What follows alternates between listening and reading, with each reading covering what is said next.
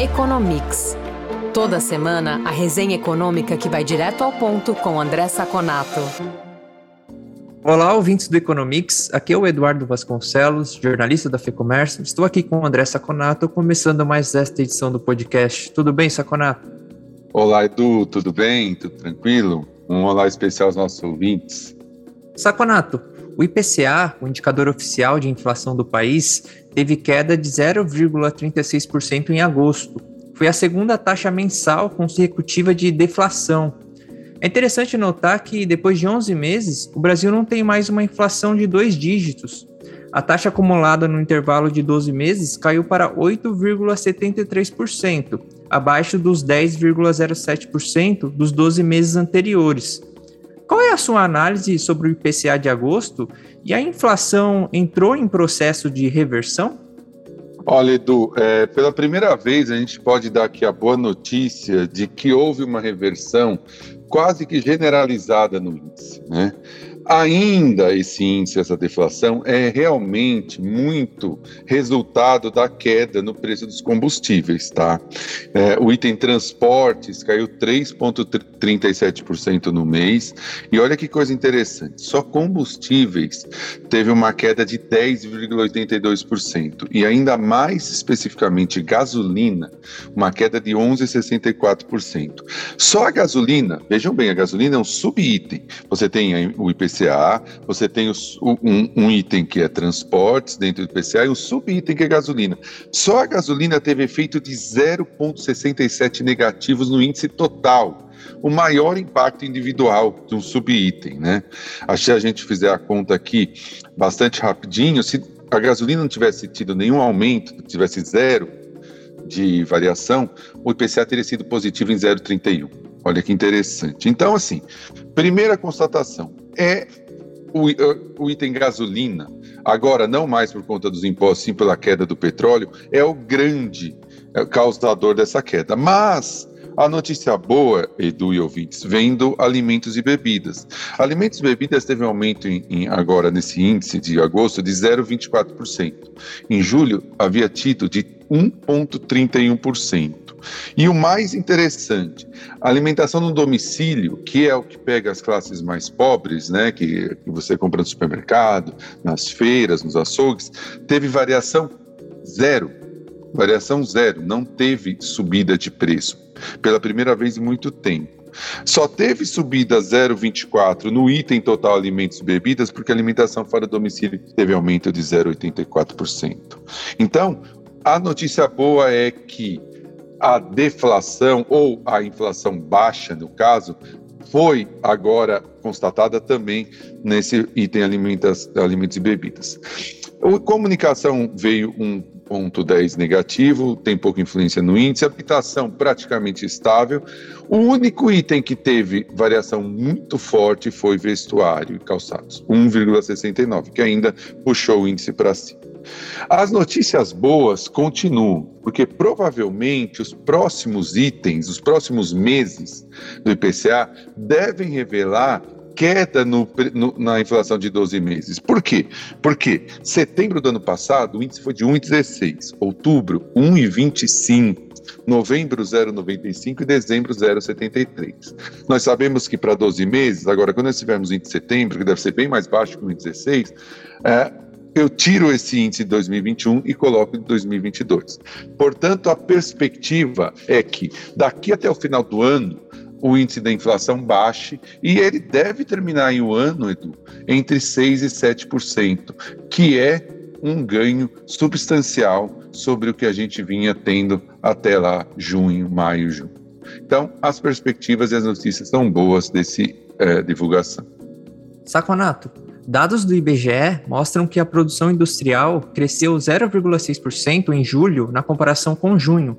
No entanto, frente ao mesmo mês do ano passado, houve contração de 0,5%. No ano, a indústria acumula queda de 2% e no intervalo de 12 meses, a baixa é de 3%. O setor não começou muito bem o terceiro trimestre, né? Olha, Edu, é, esse dado que você disse, né, que foi uma queda de meio por cento em relação a julho de 2021, é o primeiro dado que nós temos do segundo semestre, né? Depois das surpresas positivas do PIB do primeiro e do segundo trimestre e do semestre, por consequência, o primeiro dado que nós temos no segundo semestre não é positivo. Apesar da alta de 0,6 na margem, como você também disse, que vale para o cálculo do PIB a relação do ano passado. Então, é um dado, embora tenha tido na margem crescimento, não é um dado positivo. Aqui nós não temos a boa notícia que nós tivemos na inflação. Outros dados que mostram como a indústria brasileira ainda tá, está em problema é uma queda de 0,8% em relação à pré-pandemia e uma queda de 17% em relação ao maior índice que foi em maio de 2011. É, se eu fizer o, o, os, os índices quebrados, a gente percebe que, por exemplo, né, em relação a 2021, ao mesmo período de 2021, bens de capital caíram 5,8%, tá? Embora ainda tenham em 12 meses um aumento de 3,7%. Bens intermediários, que são os bens que são usados para fabricar outros bens, né, que a indústria usa ele para fabricar o bem final, teve aumento de zero, teve estabilidade, e queda de 2,6% em 12 meses. A mesma coisa com bens de consumo 0% de subida e estabilidade em relação ao mesmo período anterior e queda de 5,7% em 12 meses, tá? Então, é, o, nós vemos aqui que a indústria continua patinando não tem um crescimento forte, não tem, assim, pelo menos uh, algo que possa antever, anteceder um aumento significativo. Os desafios continuam pela oferta, quebra da cadeia global, as guerras que fazem, é, que pressionam os custos das empresas. Isso gera parada de planta, redução de jornada, férias coletivas que estão sendo dadas e pela da demanda, juros ainda subindo, inflação ainda alta, embora caindo, e mercado de trabalho que não se recupera plenamente, principalmente para bens de consumo duráveis, né, que mostra uma queda de 15% em 12 meses. Então, é o cenário para a indústria continua bastante negativo. Não apenas esse número, mas as perspectivas daqui para o final do ano. Quer saber mais sobre o comportamento da economia? Conferir indicadores e pesquisas que orientam o mercado? Ter acesso a informações de especialistas em primeira mão e conteúdo exclusivo? Visite o lab.fecomércio.com.br.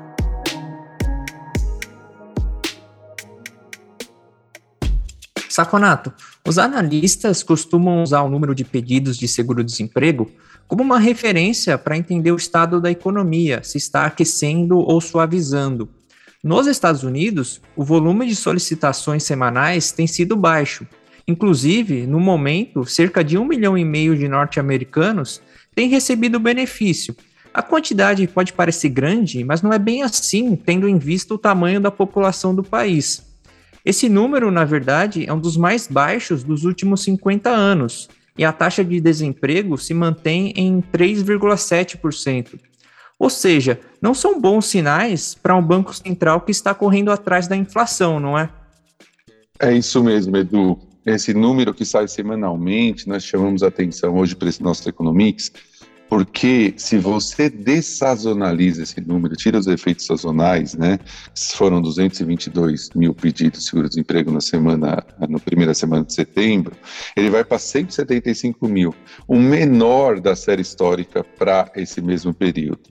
Então, é, só para o ouvinte ter ideia, é, esse número, o número dessazonalizado, chegou ao menor valor de 166 mil em março, né, que foi o segundo menor da série histórica, chegou a 261 mil alguns meses atrás e voltou a esses 222 mil. Ou seja, a trajetória do emprego é contrária é, a trajetória do que se vê na economia americana do PIB. O mercado de trabalho continua subindo, enquanto o PIB nos últimos trimestres tiveram quedas, é, não expressivas, mas quedas. Né? Então, é, esse número mostra que o Fed vai ter que ser mais agressivo. E ele já mostrou sinais nas últimas declarações, tanto o presidente como os diretores, que ele vai ser. E por que tem que ser, para o nosso ouvinte entender? Porque, embora o Fed já tenha aumentado a taxa de juros duas vezes, a taxa de juros continua expansionista. Por quê? Porque nós, na economia, sempre falamos que existe uma taxa de juro neutra, que é a taxa de juros que, a partir daquele valor, você começa a fazer uma, uma política é, contracionista. Acima daquele valor contracionista, abaixo expansionista.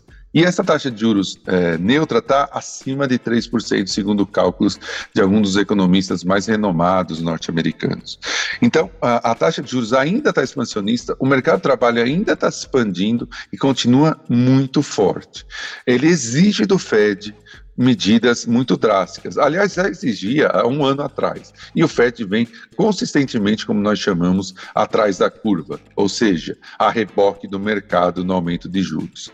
A minha opinião é que o Fed deveria, inclusive, dar um aumento de 1%, não 0,75%, como ele deve dar. Mas 0,75% já é alguma coisa né, que, que mostra para o mercado que ele começa a ficar mais uh, atento a esses números inflacionários. Vai ser 0,75 na próxima reunião agora em setembro e não vai ser o único. Saconato, a alta dos preços também tem dado dor de cabeça aos europeus. A inflação na zona do euro atingiu 9,1% em agosto, ficando bem distante da meta de 2%. A taxa de juros do bloco estava zerada e, nesta semana, o Banco Central Europeu elevou os juros para 0,75% e indicou que novas altas estão por vir. Qual é a situação inflacionária da Europa e, de certo modo, o BCE demorou para iniciar o ciclo de alta dos juros?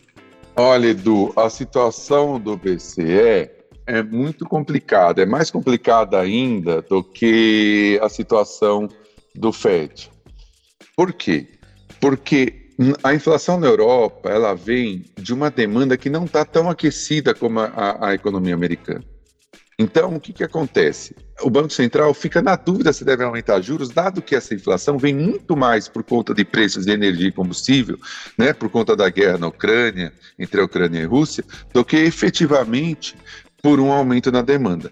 Por outro lado, o Banco Central tem que aumentar os juros para mostrar para o mercado que ele está atento a esse aumento. Mas se ele aumentar demais, você deixa a demanda muito fraca. E aí você tem o que nós chamamos de estagflação. Para a gente ter ideia, o core, que é a inflação que tira preço de energia e alimentos mais voláteis, ele está em 4,3, muito abaixo dos 9,1 que você citou, que você citou no início, que é a taxa cheia. Mesmo assim, o core aumentou em relação a julho. Era 4 em julho foi para 4,3 em agosto. Então, assim, isso exige uma medida do Banco Central Europeu, mas ele tem que tomar muito cuidado, porque a demanda está muito frágil. É, deve vir mais aumentos, mas é uma situação muito mais complicada que a situação do FED, que já deveria ter aumentado os juros há muito tempo. Para a gente encerrar, Saconato, na China, a inflação ao consumidor ficou em 2,5% em agosto taxa que demonstra desaceleração em relação aos 2,7% de julho. Além disso, a inflação ao produtor foi ainda mais baixa, ficando em 2,3%, menor patamar desde fevereiro de 2021. O que tem justificado essas taxas de inflação mais suaves na China? Olha, Edu, é, apesar de, de, da causa não ser a que o governo chinês mais gostaria, que seria a desaceleração da economia, esses dados são dados muito bons para o governo chinês, que ele pode ter um pouquinho mais de espaço para uma política monetária mais expansionista. O que, que aconteceu na China? Por que, que o PPI, que era uma grande preocupação é, desacelerou tanto para 2,3, depois de vir 4,2 em julho, né? Quer dizer, no mês a mês em relação ao ano anterior, ele caiu quase pela metade. São vários motivos. Eu tento citar aqui três. Primeiro, Covid zero, a situação de Covid zero na China, é, que já está há um bom tempo, né? A gente está vendo aí o governo fechando é, cidades inteiras.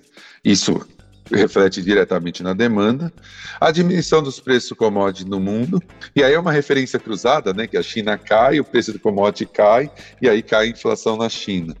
E a terceira, alta base de comparação, a inflação estava muito aquecida, principalmente o PPI, no final do ano que vem.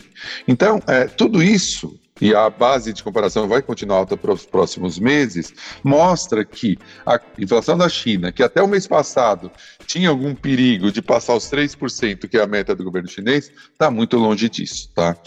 É, essa inflação inclusive de 2,5% que você falou, é muito por conta de comida, de alimentos, né? Só para a gente ter uma ideia, são 6,1% de é, é, alimentação contra 1,7% dos preços de não alimentos, né? Eles fazem essa divisão. Então é muito por alimentos, tá? Então, o que, que a gente pode eh, olhar aqui? O governo chinês começa a ter um espaço maior para fazer uma política monetária mais expansionista, dado que as taxas de crescimento né, da economia estão muito baixas e estão caindo ao longo do ano. Esse dado é muito bom realmente para o governo chinês e a tendência é que a inflação fique comportada pelo menos até o final desse ano. Ótimo, Saconato, obrigado pela entrevista. É isso por essa edição. A gente volta a se falar na próxima edição do Economics. Muito obrigado pela nossa conversa e dos ouvintes que estiveram conosco até agora. E nos falamos na próxima edição do nosso podcast. Informação e análises inéditas. Mobilização empresarial. Ferramentas de negócios exclusivas.